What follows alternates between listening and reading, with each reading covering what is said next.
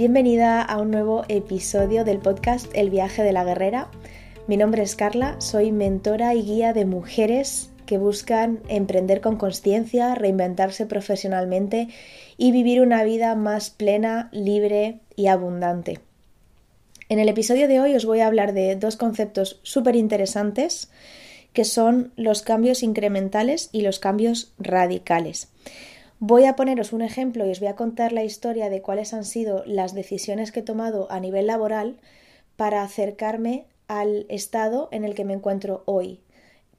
Para mí es el estado ideal, el que siempre soñé, y consiste en ser dueña de mi tiempo, de mi negocio. Llevo varios negocios eh, hacia adelante, más que nada no porque eh, quiera tener muchas fuentes de ingresos, sino porque disfruto haciendo cosas diferentes, soy multiapasionada y multifacética y ahora mismo puedo expresar todas esas versiones de mí misma y monetizarlas.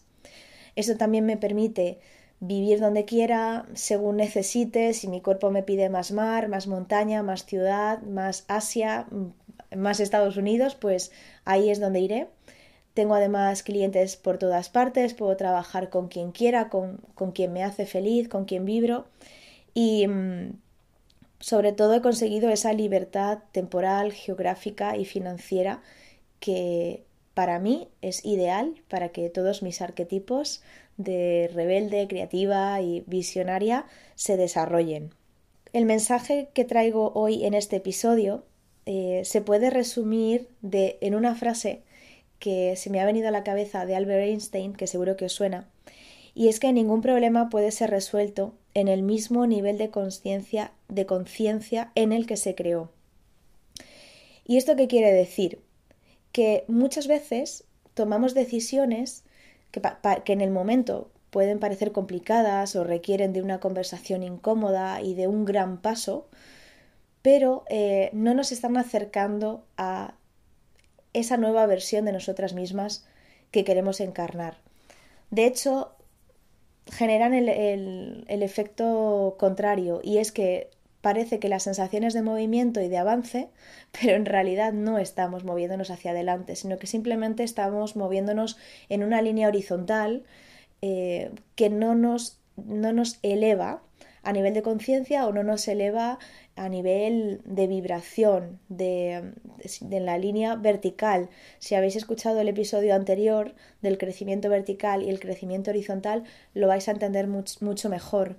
Pero hay veces que confundimos el ganar más dinero, el tener más reputación, más responsabilidad em, o aprender incluso, lo confundimos con un crecimiento personal eh, de línea vertical y eso no es. Eso no, no es lo, no nos está, no nos estamos convirtiendo en alguien eh, más evolucionado, sino que simplemente estamos mm, sumando atributos a la persona que somos en estos momentos.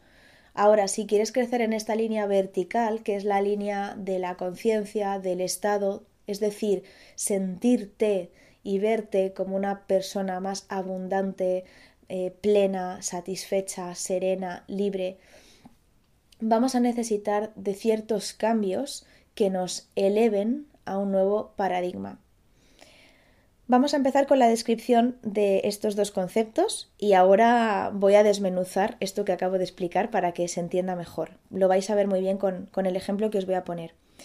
Por un lado tenemos los cambios incrementales o mejoras y estas simplemente consiste en añadir una pequeña, eh, un pequeño progreso a lo que ya existe.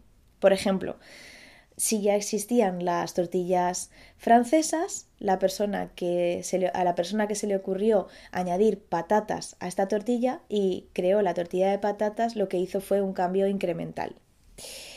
El cambio radical, sin embargo, requiere de una redefinición total de la estructura, de la forma, de los recursos que utilizamos y posiblemente, y esto es lo más importante, de un nuevo sistema de creencias. Aquí es donde viene el paradigma, ¿no? Si me oís hablar mucho de paradigma, un paradigma es imaginaros que es como una reprogramación de vuestra mente y de vuestro espíritu para vibrar más alto, para eh, poder mm, razonar a niveles lógicos más elevados y simplemente moverte en otro mundo, ¿no? Es como cuando veis, por ejemplo, a personas que parece que ya nada las para, ¿no? Y que pueden ser dueñas de su vida y crear y, ser abundantes y ganar dinero y además mantenerse en un equilibrio, es porque esas personas se han elevado y, se han pasado la partida, ¿no? del juego. Ahora están jugando un juego más, más complejo y, más abundante.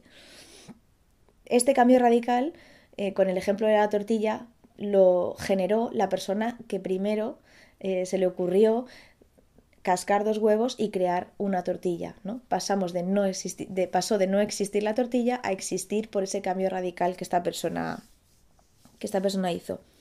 Ahora, creo que lo vais a explicar mucho lo vais a entender mucho mejor con el ejemplo de mis decisiones laborales para llegar al punto en el que me encuentro hoy. Mirad, hace mucho tiempo, hace casi unos 8 o 9 años, ya comencé a sentir, bueno, la verdad que muy rápido, muy pronto, a los 2-3 años de estar trabajando, mm, comencé a sentir esa sensación de atrapamiento, de no encajar en ningún trabajo, siempre al final salía mm, enfadada por algo, eh, mi, arquetipo de la víctima estaba siempre eh, encendido porque al final todo me parecía injusto, eh, mi creatividad no se valoraba, yo trabajaba muchísimo, siempre tenía eh, mucha formación, me esforzaba el doble que los demás y parecía que, mm, que, no, que no era bienvenido, ¿no? Que, que aunque trajese muchos beneficios a la empresa, todos los clientes estuviesen súper contentos, incluso los alumnos, siempre he sido muy querida por, por mis clientes y alumnos, era como que había una resistencia a fluir en ese sistema. Es como que Carla al final siempre eh, llamaba la atención o incluso siento que era un poco la mosca cojonera.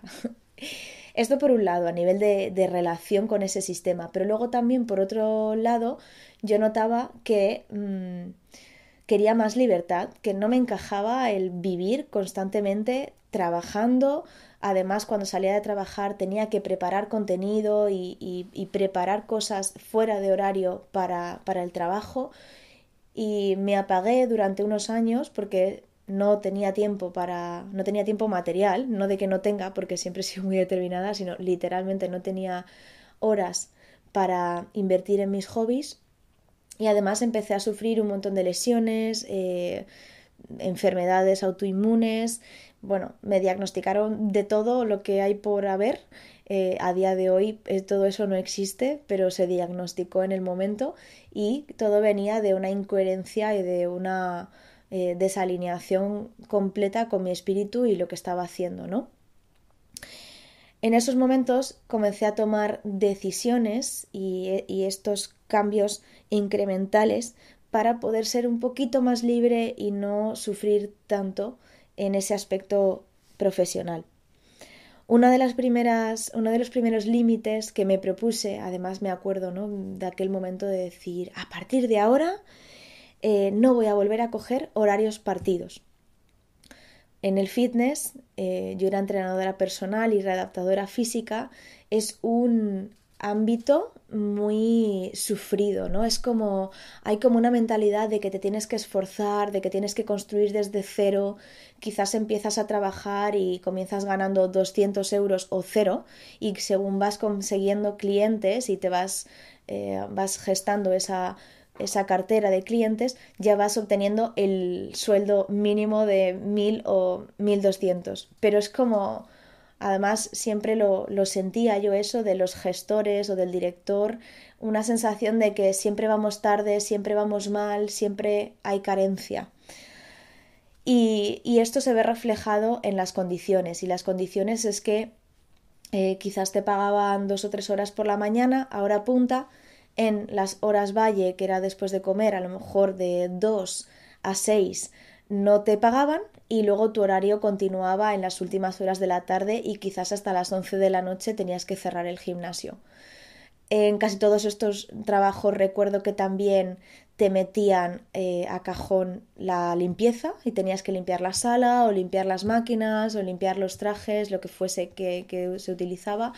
Y bueno, esto no tenía ningún sentido y, y a mí ya me estaba empezando a quemar. Entonces la primera decisión incremental fue no vuelvo a coger una mierda de horario o un horario partido porque siento que el tiempo se me va. Y, cuando luego prorrateaba las horas que me llevaba fuera de casa las de transporte más las de horas valles más las de trabajo eh, era una miseria lo que, lo que ganábamos de hecho, me, extrañaba que yo fuera de las pocas que se quejaba sobre esto, ¿no? Veía que todos mis compañeros al final estaban súper ilusionados por estar contratados en un gimnasio de renombre y, yo no conseguía, no conseguía estar tranquila. Luego, eh, me acuerdo que, a los años, al año o a los dos, tampoco mucho, porque mis decisiones iban muy rápidas, eh, me propuse no volver a trabajar fines de semanas ni festivos algo también muy dado de mi sector.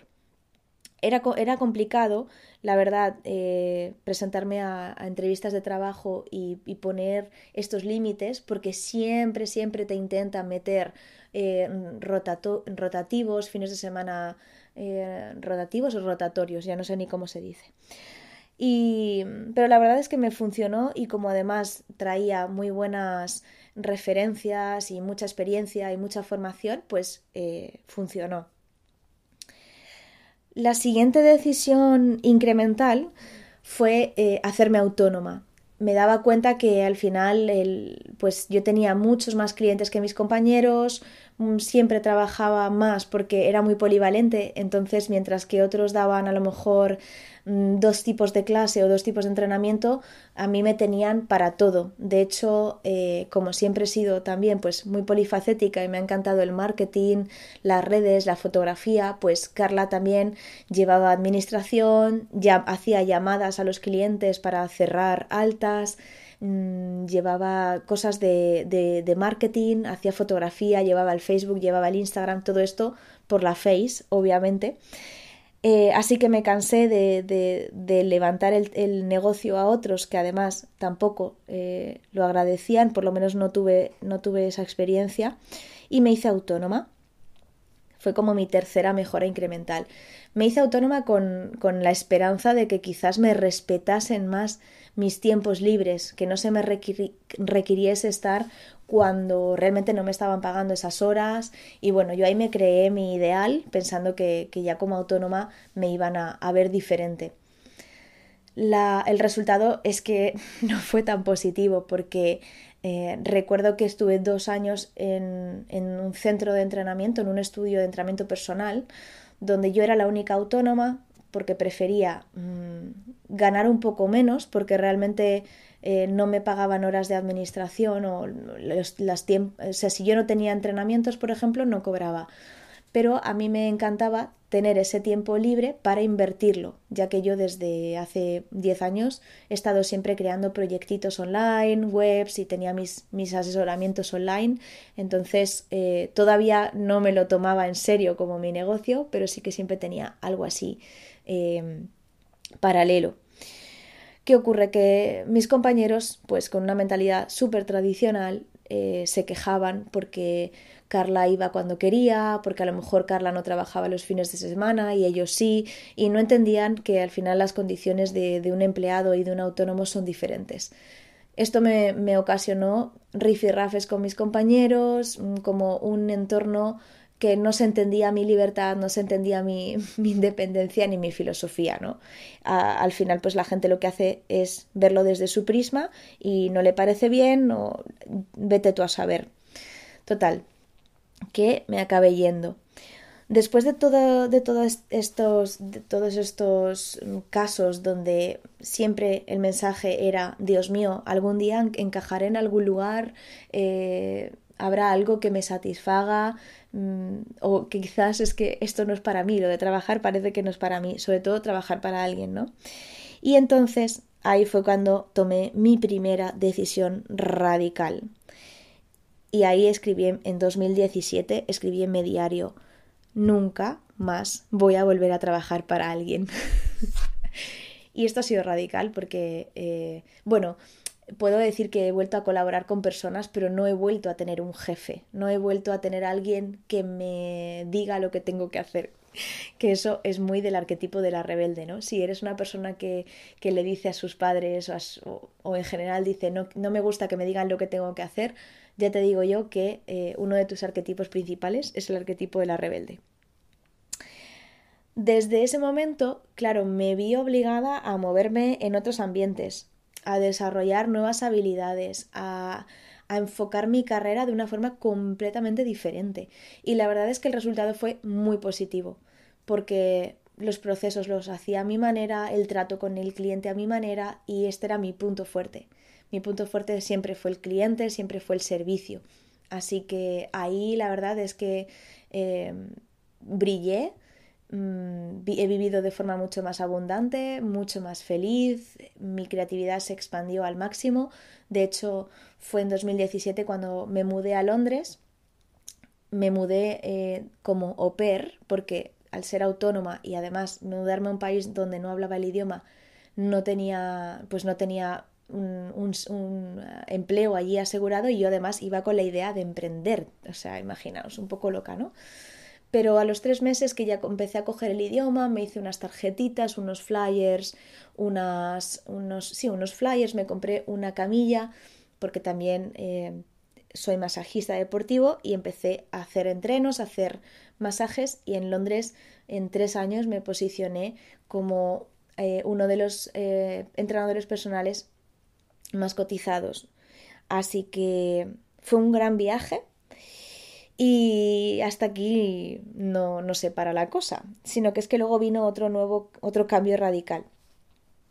Y, y aquí es cuando ya me, me, decido a llevar una vida mmm, más alineada con mi naturaleza y con mi esencia. Sí que es cierto que en Londres llegué a ganar mucho dinero, me sentía valorada, me sentía reconocida, pero mm, sí que es cierto que esa ciudad, el estar lejos del mar, el estar desconectada de la naturaleza y luego la filosofía de vida londinense y de la sociedad media alta londinense es como, no sé, muy unhealthy, eh, no, no va nada conmigo.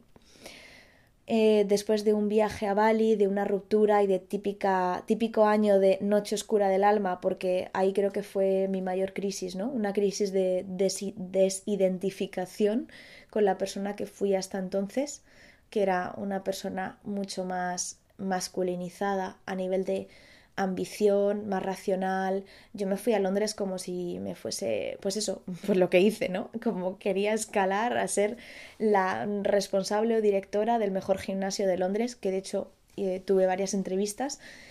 Y claro, llegó un momento que dije, ¿qué estás haciendo, Carla? Si es que al final esto no te está no te está generando esa paz o esa plenitud que tú ves en otras personas, esa calma.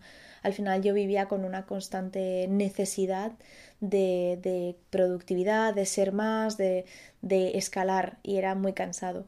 Y en un viaje a Bali y después de, esta, de este año de, oscuridad mmm, fue cuando tomé la segunda decisión importante y es que iba a comenzar a trabajar solo online iba a dejar todos mis, mis negocios presenciales apartados, a lo mejor mmm, mantener algún entreno en algún momento, porque siempre me gusta estar en contacto con las personas, pero ya ahí es como que quise que todos esos proyectitos que siempre había tenido on the side y que siempre además lo había llamado proyecto, fueran realmente mi negocio y mi fuente principal de ingresos.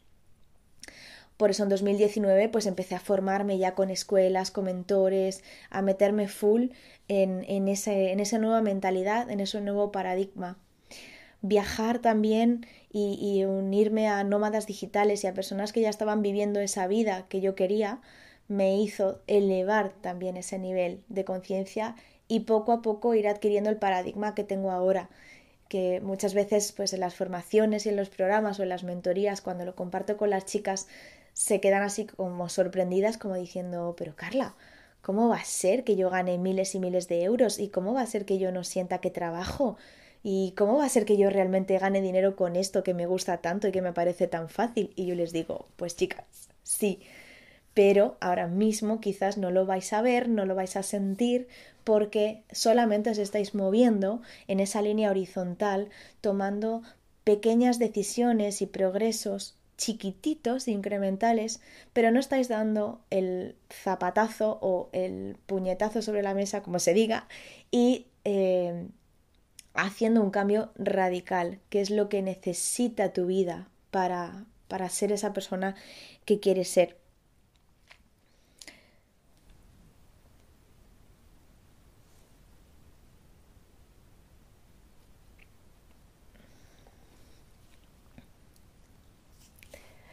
Si en estos momentos estás en un empleo que no te gusta y te estás planteando que a lo mejor pues puedes empezar emprendiendo un poquito así eh, paralelamente o que quizás un, ascenso puede solucionar esa insatisfacción que sientes o mm, si simplemente eh, quieres probar de una forma diferente yo ya te digo que si no existe una reestructuración de todo, ¿no? De la mentalidad, de cómo lo haces, de con quién te mueves, de incluso de dónde vives, a veces necesitas eso, necesitas también salir del entorno.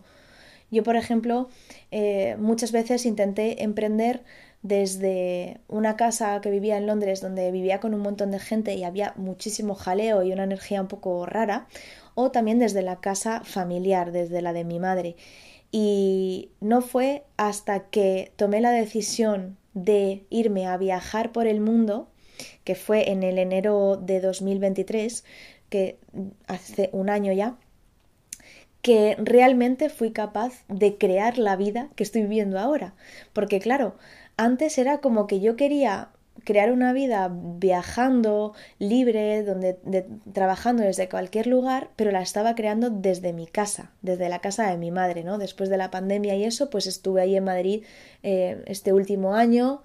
Eh, ya sabéis que, que, bueno, algunas sabéis que falleció mi padre, entonces fueron, fueron unos momentos difíciles que tuve que estar cerca de la familia y por mucho que, me hubiese quedado ahí emprendiendo y haciendo autoconocimiento y haciendo funnels y lanzamientos y cursos, ya os digo yo que nunca podría haber conseguido eh, el estilo de vida que tengo hoy si no me hubiese ido a viajar y a decir, mira, no tengo ingresos ahora mismo, no tengo tampoco muchos ahorros, pero es que sé que en cuanto ponga mi culo en el avión y me vaya a Asia o a donde cada una se quiera ir, en mi caso, yo quería viajar, quería vivir fuera de Madrid.